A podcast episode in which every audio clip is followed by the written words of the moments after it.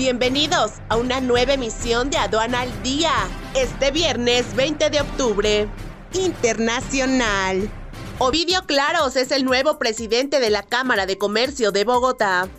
Estados Unidos levanta temporalmente las sanciones sobre el petróleo, el oro y el gas de Venezuela. Las exportaciones de Noruega de productos del mar aumentan en un 10%.